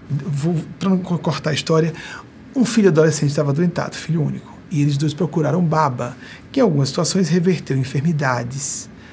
E até chegou, segundo relatos, a fazer algo semelhante ao que Jesus fazia, trazer pessoas à beira da morte e elas voltarem. A morte física. E foram para Baba. Baba, nosso filho, está doente. E o Sai Baba sorriu. Voltaram para casa. O filho morreu. Foram atrás de Sai Baba. Nosso filho morreu. Sai Baba sorriu. Eu posso estar distorcendo alguma coisa, mas é interessante isso. Voltaram para casa, revoltados, acharam que não deviam mais seguir baba. e eis que resolveram criar, porque era uma família de posses, um hospital que cuidava, que cuidasse daquela enfermidade rara que eu não me recordo qual foi, uma enfermidade rara de que seu filho tinha vindo a óbito, a causa mortes dessa, desse adolescente que desencarnou com 16 anos. Passado algum tempo com esse hospital, para crianças carentes que estavam sendo tratadas no hospital que esse casal endinheirado teve condições de montar, eles começaram a sentir que não só per não perderam um filho que estava na outra vida, a vida espiritual guardando por eles, mas adquiriram dezenas, centenas de outros filhos e filhas, aquelas crianças e adolescentes desprovidos de recursos materiais para serem tratadas. Aí foram procurar Baba. Baba, descobrimos agora, entendemos agora. Não perdemos um filho, ganhamos centenas. Sai Baba se restringiu a sorrir novamente. Com isso, nós vamos ao nosso intervalo e voltamos já já. São agora aqui em La Grande, Nova York, 21 horas e 7 minutos, o equivalente em Brasília, 23 e 7. Eu falhei conta de matemática elementar. Como é que eu digo que a Rainha Vitória desencarnou com 81 anos, em 1901, e de que talvez fosse 1818 o seu nascimento? Ou seria 1819 ou 1820, né? Pois é, 1819, eu não lembrava. Fiz uma conta errada, elementar de matemática. Perguntaram se eu queria dizer a data de Tolstói, se eu lembrava o nascimento de Leon Tolstói. Já citei algumas vezes, sim, 1828, para quando forem exibir. Teve uma vez que me perguntaram, eu não lembrava, não fui pesquisar, abri o celular para pesquisar, francamente, né? É, isso, nós não fazemos fraude, né? De Tolstói eu lembro, 1828, vamos ver se está certo, né? 1910. E uh, Luiz de Barbosa, da nossa equipe de triagem de perguntas e que é diretor de mídias sociais da nossa instituição, ele ficou na dúvida se eu havia dito que o voo era direto ou não de Nova York a Paris por Lindbergh, Charles Lindbergh, 1902, 1974. Se eu não disse a palavra voo direto, eu tinha consciência que era um voo direto, sem escalas. Ele ia dormindo, pegando sono no percurso, foi uma loucura, gente. Era uma geringonça monomotora que ele uh, conduziu de Paris a Nova York sem parar, sem parar. Foi uma loucura. Há, há assim, biografias a respeito, há diversos trabalhos a respeito do assunto. Ele foi ultra condecorado e premiado, justamente, né, muito corajoso, bem alma americana, não é? Pronto, eram as informações sobre as nossas pesquisas que nós tínhamos aqui. Vamos ver então o que o nosso pessoal preparou, que já preparou, eles estão correndo com as pesquisas, porque algumas são mais trabalhosas para preparar os slides. Já o intervalozinho vocês percebem que eu dou para poder ajudar a equipe ter um tempinho, mas já fui avisado. Estamos com a equipe mais ampla aqui nos bastidores. Além de Wagner, temos Leon, meu esposo, né, Leonardo Degar. Wagner Degar. Temos Leonardo Gomes, ainda também temos Carol Lima, que estão conosco. Mas, e eles também trabalham nessa equipe de pesquisas ao mesmo tempo que cooperam com Wagner na condução, pilotando aquela ilha de São. Bota aí, Wagner, a ilha de São de vocês. Mostra aí pra gente. Mostra, mostra pra mim também, para saber quando o pessoal tá vendo. A pilotagem de vocês. Vocês vão ter que ficar bonitinhos, que tem o dedo no nariz, tem que tirar o dedo do nariz para aparecer. Eu não tô vendo. Cadê vocês? Ah! Cadê Carolzinha? Acende pra gente, Carolzinha. Aí, Leleco. Leonardo Gomes, isso, muito bem. E Wagner, acende pra gente. Quem não conhece você, ok. Podem voltar pra gente. Vamos começar com as pesquisas de vocês. Albert Einstein, conhecido com frequência, né? 1879, 1955. Seguindo. Chico Xavier, marmelada quase, né? Porque é muito é conhecido, li muita coisa de Chico Xavier. 1910 a 2002 e as datas 2 de abril e 30 de junho. Próxima, por favor.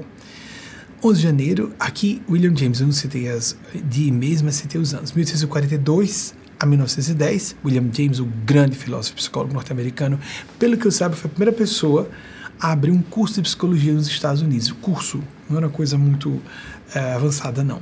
Estávamos nos primórdios da psicologia uma das, uma das datas é, especulativas para. Epa, pode ser mais um, um slide para vocês. Para o surgimento da psicologia como ciência, como a conhecemos, seria 1876. Mas isso também é controverso, não é? Então, William James estava nos primórdios, vendo os primórdios da história da psicologia como ciência, mas por isso mesmo imbricando filosofia, estudo de fenômenos mediúnicos espirituais. Freud, por exemplo, se recusou a aceitar os fenômenos psíquicos paranormais que o seu colega Carl Gustav Jung, colega, apenas era mais jovem, é, Freud nasceu em 1856 e Jung em 1875. Citei semana passada, vai de novo, 1875 a 1961. Não foi discípulo de Freud, foi por um tempo. Depois ele fez uma psicologia, uma linha de psicologia, psicologia analítica completamente distinta, muito mais profunda, minha opinião, perdoem, um erudito, Jung. Num certo momento, Jung descreve que ah, quando eles estavam num debate sobre o fenômeno espiritual, houve batidas nas, na mobília, eles procuraram de todo jeito o que estava acontecendo, ninguém descobriu nada. E o fenômeno de efeitos físicos, ou, segundo a parapsicologia, um fenômeno psicapa, estava se dando naquele momento como uma maneira de dizer: o fenômeno existe. Existe o fenômeno psicológico do inconsciente, existe o fenômeno paranormal, que o próprio inconsciente de um paranormal manifesta. Mas existem fenômenos espirituais. E quando, por exemplo, tiramos, isso é que a ciência faz, tira a presença de seres humanos e filma uma casa mal assombrada. O poltergeist, que é do, do alemão, né? um fantasma brincalhão. O fenômeno poltergeist indica isso, tira-se a possibilidade de ser um agente humano provocando aquele fenômeno. Seguindo. Próximo, por favor. Jung não discutia a existência dos fenômenos paranormais espirituais. Alguns de seus seguidores morrem de medo de que isso venha a público. Peraí, gente, que, é, que época é essa? Nós podemos falar e respeitamos as pessoas se declararem ateias. Não se pode acreditar no que é evidenciado pela ciência. É só procurarmos as disciplinas certas do conhecimento científico e vamos ver que há evidências claras na antropologia, na ciência de noética, no campo da psicologia transpessoal. Nós temos evidências, relatórios gigantescos da Sociedade é, Psíquica de Londres, que tem uma, pelo menos 150 anos, que eu me recorde, de pesquisas e relatórios guardados. E gigante material. Não dá para a gente não considerar isso como válido. Immanuel Kant, que citei aqui recentemente, filósofo alemão, pelo menos hoje é da região alemã, que nasceu em 1724 e veio óbito em 1804, ele disse algo que eu acho fabuloso sobre isso. Quando a gente vê histórias isoladas sobre fenômenos paranormais, espirituais, mediúnicos, a gente é levado a desconsiderar. Mas em conjunto, quando a pessoa vai se informar sobre o assunto, e ela vai a fundo mesmo, percebe que são constituem um fenômeno real colossal. Não há como negar. Tem que tapar o sol com a peneira, fazer de conta que não existe o que existe. É desinformação. É desinformação. Então, Immanuel Kant e outra, além da. Verifiquem se existe esse dado. Eu sei que é controverso. A psicologia surgida como ciência em 1876, se há essa informação, não sei se isso vai ser confirmável, se é confirmável ou não. E a o, também as, as, datas de nascimento e óbito de Immanuel Kant, um dos maiores gênios do milênio passado, 1724, 1804. Ele era tão metódico que havia pessoas que ele fazia um passeio todos os dias à tarde. Aí o professor Kant está passando, vamos corrigir o relógio. Era três da tarde que ele estava passando. Os relógios na época, a corda, eles eram mecânicos, claro, né? Século século XVIII. Eles atrasavam e adiantavam com muita facilidade. Então eles ajustavam o relógio porque ele era de tal modo rigoroso na sua programática de vida, no seu dia a dia, o seu, o seu dia a dia era de tal modo é, metódico que ele que as pessoas ah, é lendário isso, mas acredito que tem um fundo de verdade, sem dúvida alguma, que as pessoas acertavam os seus relógios quando viam um professor Kant estar passando. Então são três da tarde, um passeiozinho que ele fazia às três da tarde todos os dias. então está em Mark Twain 1835, 1910. Próximo, por favor. Leon Tolstói, 1828 a 1910, esse misterioso ano de 1910. Vocês veem que dizer que tudo isso é aleatório com esse colega nosso de Irmão Ideal do Solto Quântico, da nossa organização Devotos de Maria Cristo, é, nós falávamos sobre uh, um filósofo, ele disse que não conseguiu se lembrar, eu preciso saber, que trouxe opiniões semelhantes a que nós expendemos em nome de Eugênia como a é, física, como nem, não, nem isso, a tese darwinista, da biologia não explica uma série de fenômenos como o surgimento de um sistema auditivo, um sistema óptico, de um inseto, um nível elementar. O darwinismo pode ser aplicado de forma objetiva para organismos simples como o vírus, o SARS-CoV-2. Então, ele, quanto mais o tempo passa, mais ele fica contagioso e menos letal. Pela razão lógica, bem simples. Quanto menos ele mata o hospedeiro, mais ele se espalha. Então ele fica mais contagioso, desenvolve aquilo que mais facilmente faz com que ele se propague as características nele. Por ser um organismo muito simples, ele facilmente se modifica e apenas as modificações que têm a ver com maior contágio e menor mortalidade são prestigiadas pelo mecanismo da seleção natural. Mas surgir, eu já falei isso com vocês, não é? Ah, me diga que, que, que filósofo é esse? Eu não conhecia. Já ouvi a citação, mas não, nunca li desse escritor. E uh, ele falando exatamente sobre esse assunto.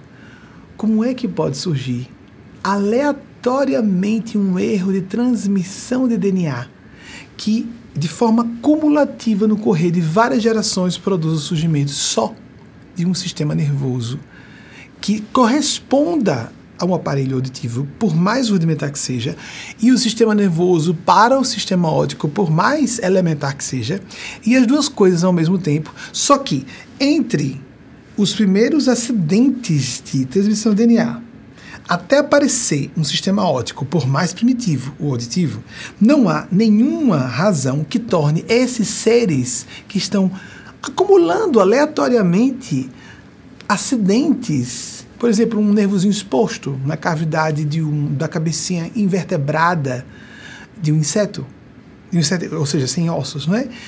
Nada disso favorece uma probabilidade de propagação, de multiplicação. E como surge um sistema auditivo óptico? Como surge um ser complexo, fisicamente falando, um organismo complexo como o nosso humano? Meu Deus, as academias, eu posso falar porque eu não sou acadêmico, estão declarando que o rei está nu. Todo mundo acredita em darwinismo. É uma história da carochinha. Não explica coisa nenhuma. Ajuda. É sem dúvida, não há como discutir que a seleção natural prestigia os mais fortes. Sim, sim. Mas não explica o processo da complexificação dos organismos, não explica a biodiversidade, não explica a beleza da natureza. É uma série de coisas, meu Deus do céu. Estaríamos todos como seres unicelulares numa sopa proteica original, lá como era 3 bilhões e 800 milhões de anos quando surgiu a vida na Terra. Não dá, gente, não dá. Existe um princípio diretivo, não há como discutir que existe esse princípio inteligente superior que está conduzindo tudo. Fica tão difícil, eu não vi uma argumentaçãozinha plausível contra isso. Ah, a gente tem que ter paciência, né? E por que eu tenho que falar assim dessa forma? Estou atacando ateus e ateias? Não, não, não, não. Veja o que eu falei, um princípio diretivo inteligente. Tanto que muitos ateus e ateias acreditam em ETs. Só que ninguém explica, como disse é, o. Ai meu Deus do céu, Daniken, o criador dessa tese, essa grande onda, ele foi responsável, pelo menos principal, a onda da tese dos alienígenas do passado, Ancient Aliens, de que, bem, eu não estou discutindo que Deus exista ou não, claro que deve, tem que existir na visão de Daniken. Está vivo ainda, que eu saiba, entre nós, na casa de 80 anos. Daniken é, disse, bem, se os ETs se civilizações superiores plantaram a semente da humanidade na Terra, mas quem deu origem a esses seres? Amigos, como nós falamos que há leis da física, leis matemáticas que explicam como a matéria surge do vácuo. Que leis são essas? Quem bolou esse negócio? Não queiramos entender que Deus não é um velhinho de barbas brancas. Não é alguém com um alfarrabe e uma pena anotando pecados das pessoas. Não é assim. Sejamos mais profundos e profundas. Por que eu estou dizendo com firmeza isso? E desculpem se estiver ferindo os brios de alguém. É porque há pessoas que enlouquecem, cometem suicídio, se angustiam, perdem razão para viver por causa disso. Se alguém não tem essa necessidade, respeite a necessidade de outras pessoas. Crerem em Deus, terem um propósito para viver, encontrarem um princípio que as ajude a viver uma vida decente. Há pessoas que dispensam isso, outras não. Simples assim. Próximo, por favor. Marie Curie foi realmente 1867, eu achava, mas não tinha segurança. Até 1934. Morreu por efeito de radiação. Não se conhecia à época com clareza quais eram os efeitos colaterais da radiação. A, a grande, o grande gênio da física e da química, Marie Curie. Nada de casal Curie, por favor. Próxima. Florence Nightingale, um gênio da enfermagem, 1820 a 1910. Também aquele ano miraculoso, 1910. Próximo, por favor. Louis Pasteur, 1822 1895, contemporâneo de Florence Nightingale, ele conseguiu dar a prova, pelo menos apresentou, de novo, assim como fez Santos Dumont posteriormente. Chamou a comunidade científica da época do, da, da sua área e mostrou no microscópio que havia micro-organismos. E aí eu já citei algumas vezes aqui, né? O seu principal detrator disse: Vejo, mas me recuso a acreditar, visto que é impossível. Ou seja, há preconceitos, há fanatismo, há dogmatismo, inclusive nos meios científicos, porque ser humano tem inclinação à visão dogmática, doutrinária e fanática. No meio político, no meio religioso, no meio científico também. No meio artístico. Aí é mais fácil, né? Quando estamos no campo subjetivo, como arte, é, política, aí nós conseguimos entender um pouquinho mais as razões socioculturais ou socioeconômicas, sociopolíticas que denunciam aquelas tendências. Mas quando vamos para a ciência, ficamos com dificuldade de aceitar, mas é ser humano.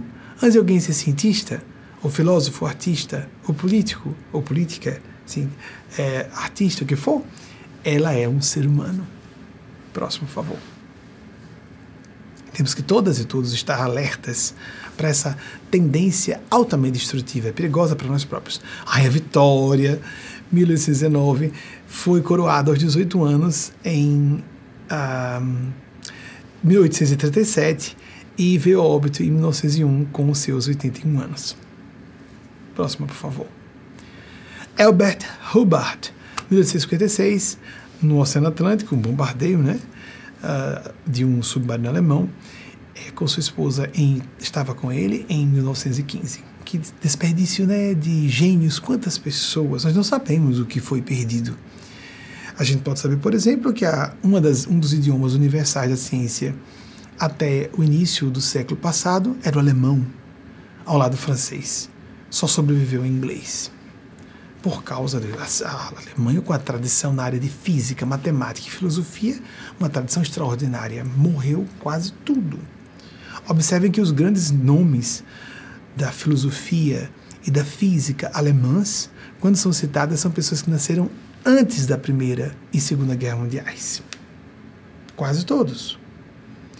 Porque depois disso houve uma tal dizimação é, da população e também a morte dos próprios gênios que estavam jovens em campos de batalha, que nós ficamos só com a, o grande império de povos, que eu estou dizendo esse império lato senso, não é o império britânico, aqueles que se colocam debaixo da coroa britânica, mas o império da, da, da anglofonia, da cultura, do linguismo, porque o, a, as veias linguísticas têm suas tendências culturais todos os povos anglofônicos nativos que se mantiveram foram então mais realçados depois das, das duas grandes conflagrações mundiais do século passado. Próximo, por favor. Sigmund Freud, 1856 a 1939, também. Datas checadas. Próximo, por favor.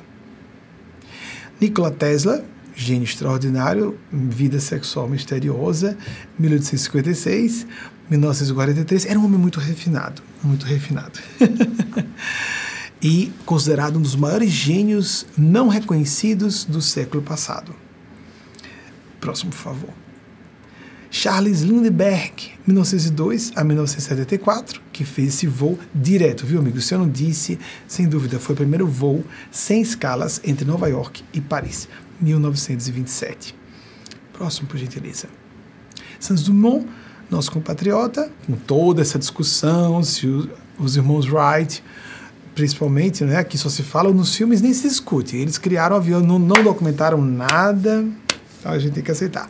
E ainda mais, não foi propelido, o, o, o, modelo dos irmãos Wright não era autopropelido, não saiu do chão sozinho. E Santos Dumont, primário como fosse o 14 bis, era autopropelido.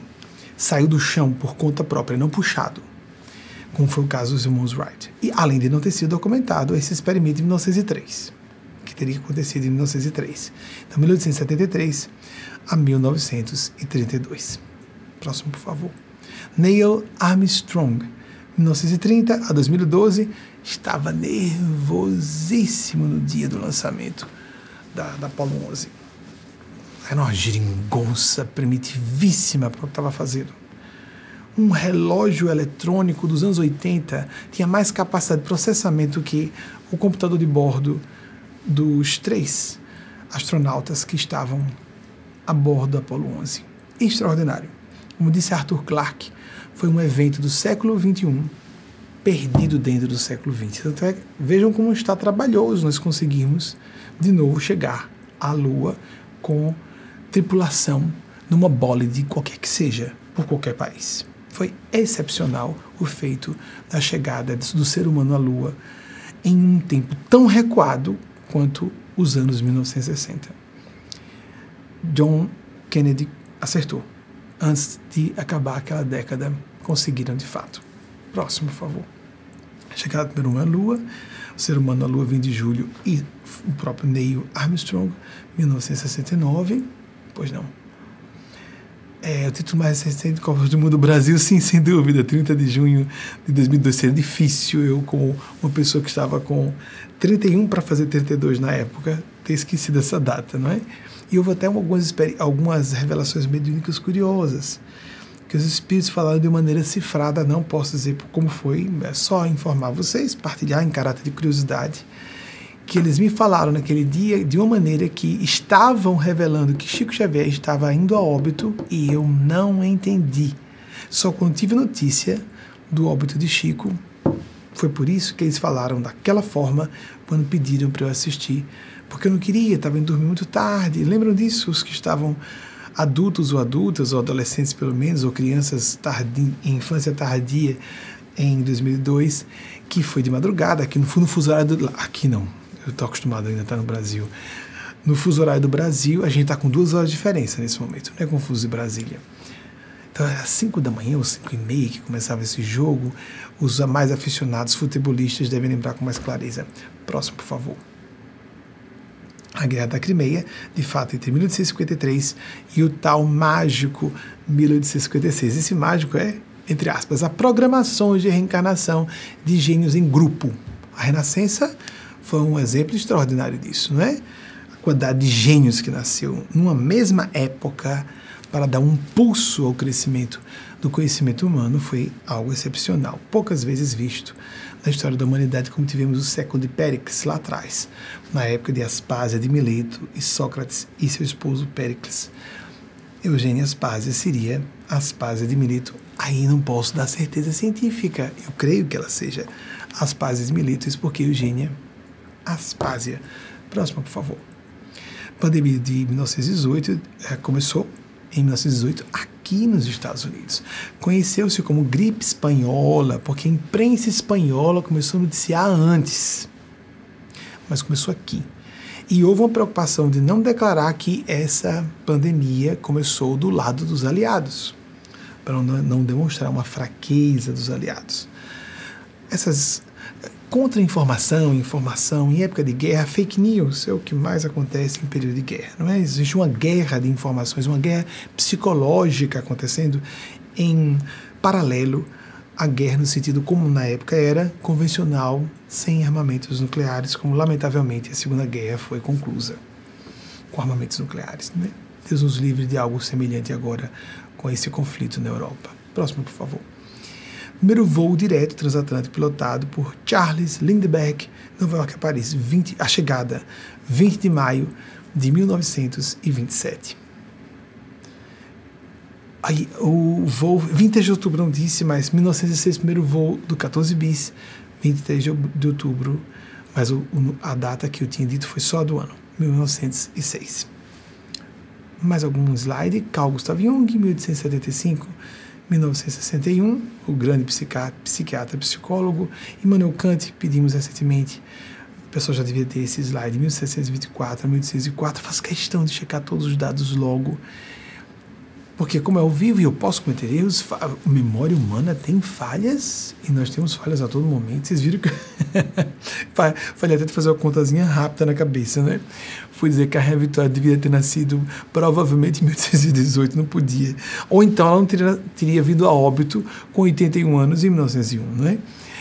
Então, amigas e amigos, é tão bom a gente assumir as próprias limitações mesmo que esteja submetido à influência superior, mas existem os filtros psíquicos. Estou consciente aqui. Eu posso ficar supraconsciente, mas não subconsciente.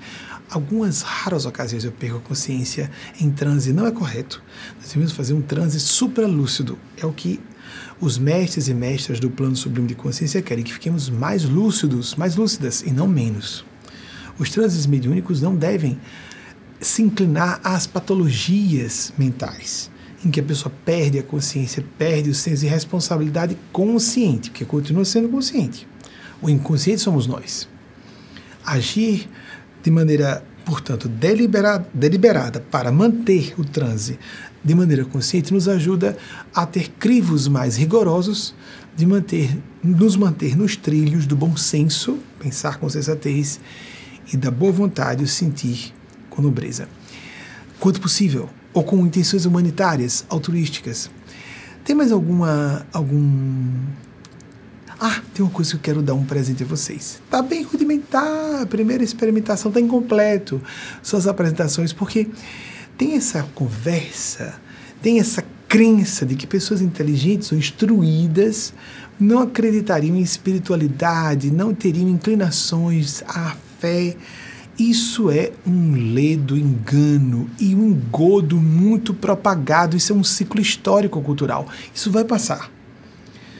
Eu peguei o finalzinho de uma época em que muitos grandes cientistas estavam, cientistas estavam vindo a público, principalmente na física quântica, expoentes da física quântica vindo a público durante o, pelo menos uh, uns três decênios do século passado. Houve isso bastante, de maneira bastante enfática e bastante numerosa com publicações. Ah, de fato, isso aconteceu de forma bastante intensa no século passado. Sempre existiram os ateus, desde a antiguidade, amigos e amigas, ateias. Sempre vi pessoas analfabetas funcionais. Eu presenciei esse testemunho. Quem mais teve a disposição para dizer que era ateu e ateia e que não existia nada depois da morte do corpo foram pessoas com quem eu conversei em circunstâncias de muita simplicidade que não tinham acesso à instrução, que eram analfabetas mesmo. Não é analfabetas funcionais, não. Analfabetas mesmo. Que não escreviam nada, nem assinavam o próprio nome. Não, a gente é como um bicho, vai para debaixo da terra e morre ali. Eu ouvi pessoalmente várias vezes. Ouvi pouco de pessoas muito instruídas. Não é interessante? Ou seja, não tem a ver com a instrução da pessoa. Não tem a ver com o grau de inteligência. Tem a ver com um viés psicológico que a pessoa tem para crer ou não crer no que não vê Micróbios nós não vemos aqui. Nós não vemos as ondas Wi-Fi e do Bluetooth. E o que nós vemos não é o que nós vemos. Então fica tudo tão estranho. Eu coloquei em uma, de umas palestras, uma das palestras recentes os fenômenos que acontecem só com a. Falei de beleza e simetria. Eu pedi que a equipe novamente coloque os links para as experiências com determinados padrões de ondas, as experimentações com ondas acústicas, que tem ondas luminosas, ondas eletromagnéticas, ondas acústicas, e como elas criam um determinado momento, em um determinado ponto de frequência, imagens e simétricas específicas. Isso é simplesmente uma bobagem dessa, é simplesmente inexplicável. Vou pedir que coloquem também se conseguir encontrar logo, e durante a semana eu posso ajudar, um link para a descrição dos voos e os movimentos que pássaros fazem, aparentemente caóticos, e como se fossem um só indivíduo. E esses animaizinhos têm centros nervosos minúsculos, do tamanho de um amendoim, de um grãozinho de amendoim. Meu Deus, uma abelha faz voos calculados para avisar a outras que vêm atrás onde ela encontrou néctar. Dizer que isso foi feito à base de seleção natural, meu Deus do céu, isso é, não dá para perceber que isso é muito primário e simplista? Que nós podemos acreditar em inteligências superiores, civilizações superiores antes da Terra, muito mais coisa antes de dizer que Deus não existe. É um atrevimento, é uma arrogância muito grande.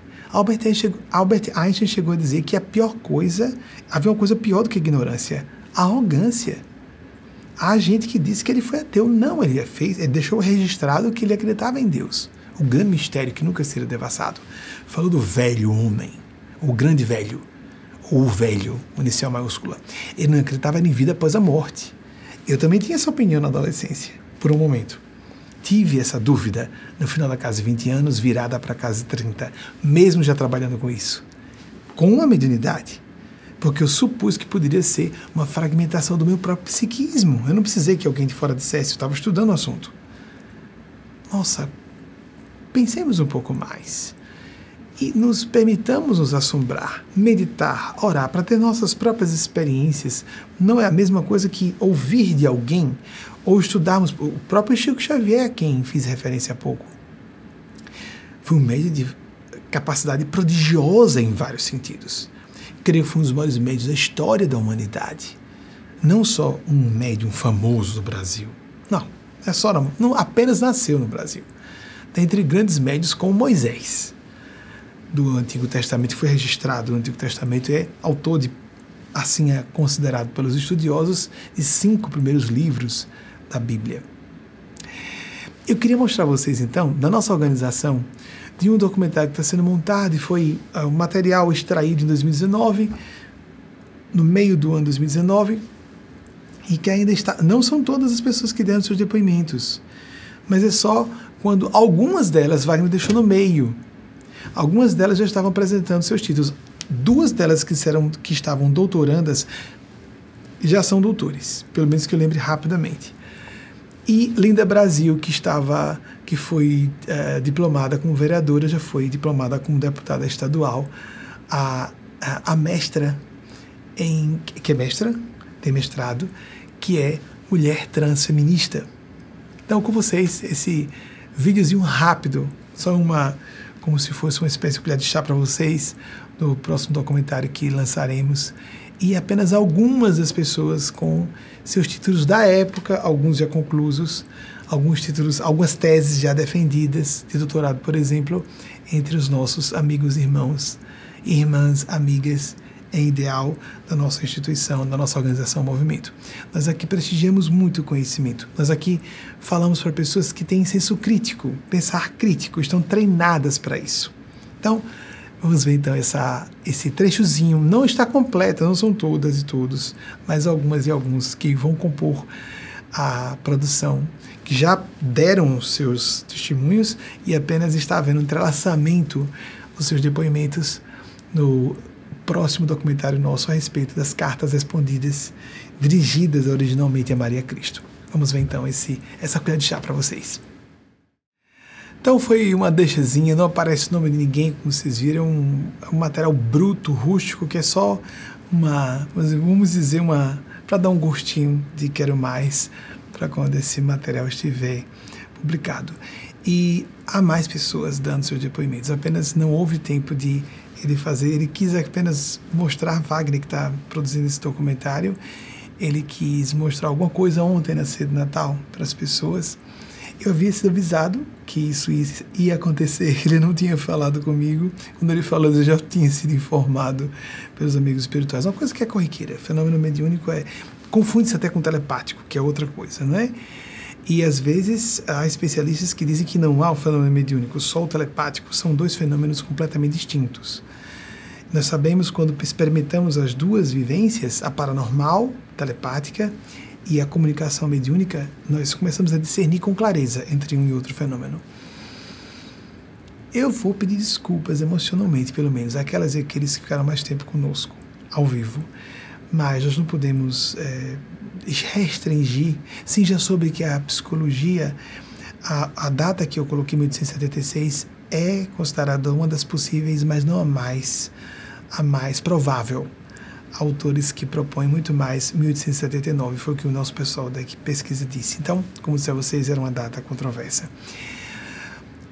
Lembrar a todas e todos nesse momento que, não importando sua definição religiosa filosófica, nós estamos aqui defendendo ardorosamente a principiologia cristã, exarada nos quatro evangelhos canônicos, sem definição religiosa convencional. Mas não importando qual seja a sua definição nesse campo, o que interessa é que você faça a sua prática diária devocional, seja de oração, de meditação, e tenha uma vez na semana um encontro como esse, à distância que seja.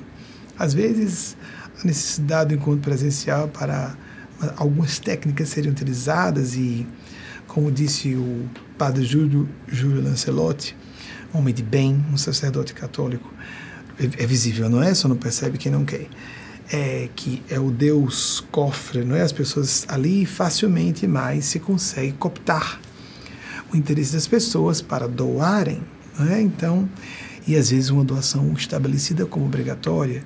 Nossa opinião é de que o dízimo estabelecido na Bíblia era taxação, imposto único do povo de Israel.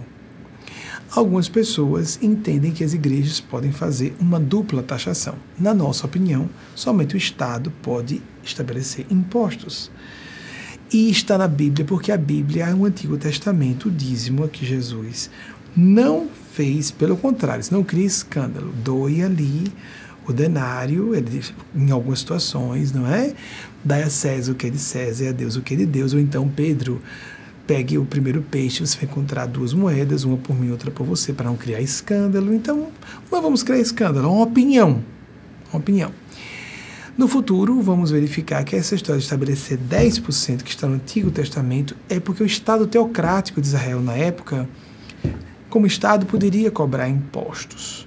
Nós não acreditamos que dízimo seja obrigatório para quem quer que seja, muito menos dízimo, trízimo, lá vai e outras coisas mais é que Nossa Senhora Maria Cristo, uma mãe crística da humanidade, a quem Jesus nos legou do alto da cruz, mãe, eis aí teu filho, filho, eis aí tua mãe, que é amálgama e alegria, porque ela uniu todos os discípulos e apóstolos, apóstolas no cenáculo e fez com que viesse o Paráclito sobre todas e todos.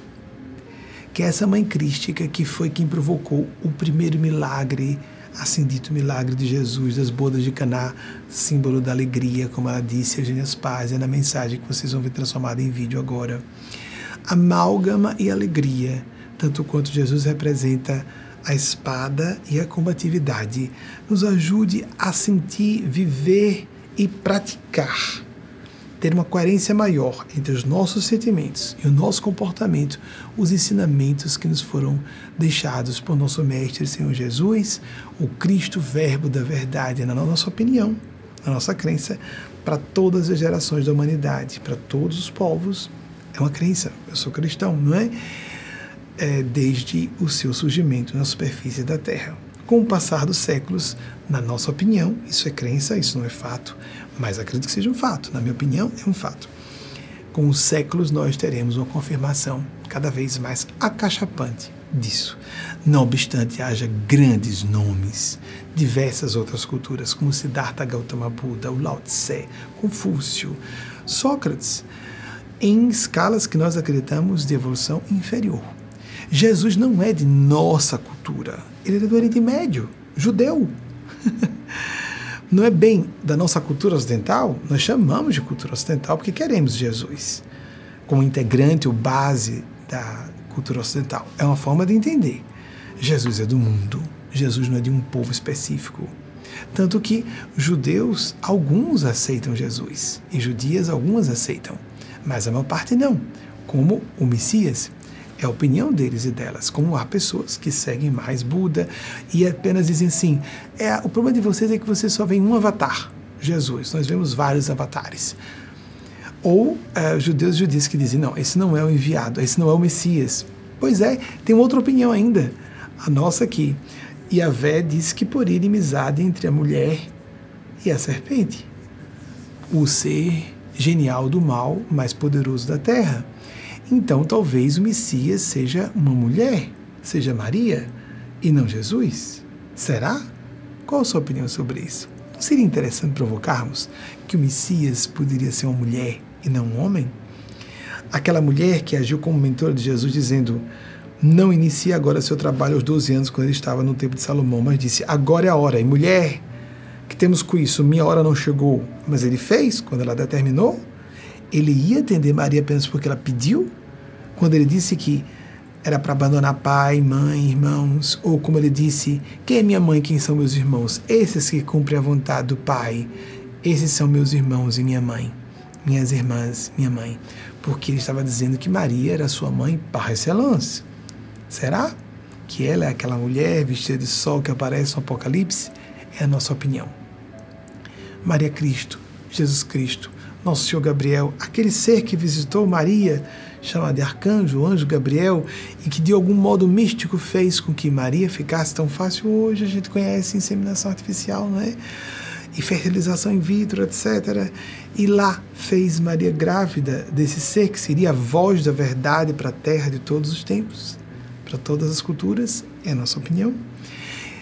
Faça a sua prática, mesmo que você não seja cristão ou cristã. No Brasil, quase todas e todos são, somos cristãos e cristãs, mas que sejamos mesmo combatividade, busca de autenticidade, de desapego, fraternidade autêntica, o máximo que esteja em nosso alcance.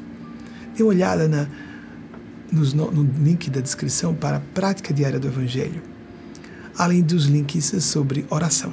Temos muitos artigos publicados psicográficos sobre orar, como orar mais facilmente. Não sei se aqui vai ter como colocar, não sei se é uma categoria. Luíde, me ajude de Barbosa é um dos que estão trabalhando nesses bastidores. Luciana Conde, a esposa dele, e Leilani Ramos, que apareceu, lembram? Que apareceu Leilani Ramos, professora doutora Leilani Ramos, aquela que falou que tem trabalhos e doutorado em linguística. Que a nossa Mãe Maior Maria Cristo, nosso Senhor Jesus e o grande anjo nos abençoem a todas e todos nós. Assim seja, até o próximo domingo, dia de confraternização universal, 1 de janeiro e também com agora a videomensagem que foi produzida em cima da missiva semanal enviada, acredito, da parte de Maria Cristo, que na minha opinião foi Maria de Nazaré, o vulto histórico. Se você quiser, pode entender que é outro ser, que é um anjo-mãe superior a Maria de Nazaré. Se você julga que haja um ser superior a ela, não tem importância. O que interessa mesmo é o conteúdo da mensagem. Existem os endossos divinos para dizerem que esse ser é esse ser. Então, procurem, por favor, peço, coloco, peço que coloquem o link na descrição para os endossos divinos, para dar é, validade e base para as assertivas, atrevidas que fazemos sobre ser Maria Cristo. O que importa mesmo é o conteúdo do que ela apresenta e você aplicar, porque senão você não se beneficia. Um beijo fraterno no coração de cada um e cada um de vocês e invocação de bênçãos dos nossos mestres e mestras no domínio excelso de consciência. Até o próximo domingo, se a Divina Providência permitir. Assim seja.